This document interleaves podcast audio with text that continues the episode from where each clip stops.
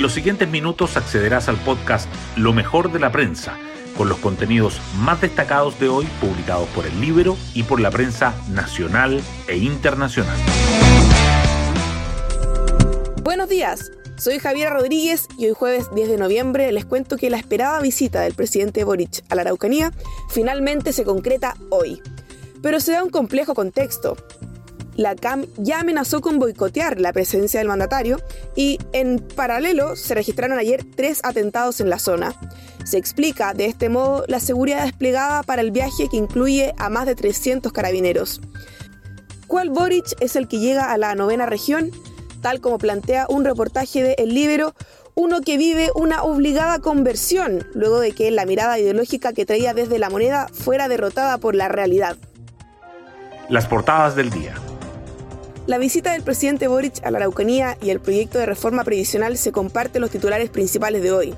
Sobre el primero, el Mercurio, que abre con el tema, dice que 300 carabineros, perímetros y vuelo de drones blindan el viaje del mandatario y agrega que serie de atentados se registra a horas del traslado al sur.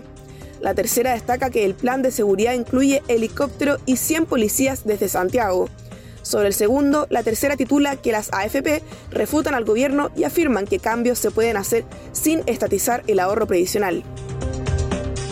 Otros temas que los diarios coinciden en llevar en primera página son el informe de estabilidad financiera del Banco Central, que advierte por situación de hogares de menores ingresos y de empresas del sector construcción e inmobiliario, y las elecciones legislativas de mitad de mandato en Estados Unidos, demócratas resisten y tienen un desempeño mejor de lo previsto, informa el Mercurio.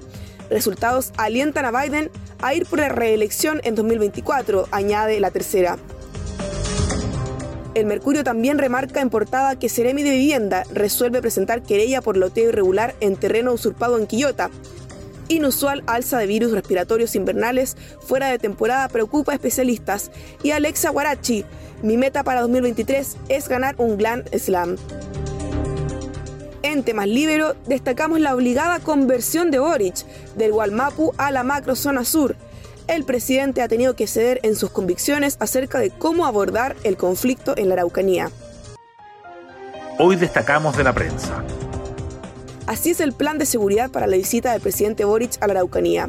El mandatario se trasladará hoy a la región y Carabineros tomó precauciones.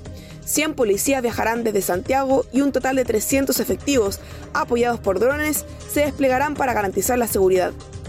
El general director Ricardo Yáñez supervisará en terreno las medidas. Toa y ataques en el sur. Esto no va a impedir la presencia del presidente. La ministra del Interior se refirió a los atentados incendiarios ocurridos en los últimos días y también a la declaración de la CAM criticando el viaje del mandatario.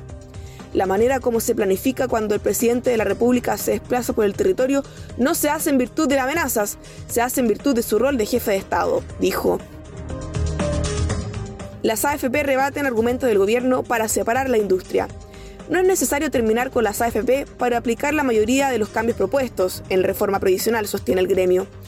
Por otra parte, expertos advierten por restricción de las empresas en las que los fondos pueden invertir y límites a la libertad de elección de afiliados, entre otras modificaciones. Otras noticias. Se acorta la lista de candidatos a fiscal nacional. Morales, Valencia y Palma parten con ventaja, la ministra de Justicia inició sondeos para la elección en el Congreso. Aunque la Corte Suprema entregó quina con cinco nombres, las preferencias de los senadores se concentran en los fiscales regionales José Morales y Carlos Palma y el penalista Ángel Valencia. Gobierno critica estrategia opositora para controlar comisiones de la Cámara. Chile Vamos presentó moción de censura contra el diputado Daniel Monocheri, PC, presidente de la Comisión de Economía, y espera hacer lo mismo en otras instancias. Ceremi del Mimbu anuncia querella por loteo irregular en toma de Quillota. La cartera de la región de Valparaíso solicitará un informe a la Dirección de Obras Municipales, que ya adelantó que ve una infracción a la ley de urbanismo para ejercer su facultad de ordenar la demolición.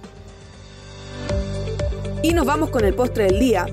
Las glorias que jugarán su última Copa del Mundo en Qatar el argentino Lionel Messi, el portugués Cristiano Ronaldo y el croata Luka Modric son algunos futbolistas que protagonizarán su propio baile final.